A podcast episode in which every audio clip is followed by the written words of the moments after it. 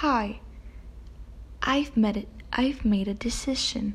I'm gonna stay right here. From the beginning, we understood each other without words. You knew what I needed just by looking into my eyes.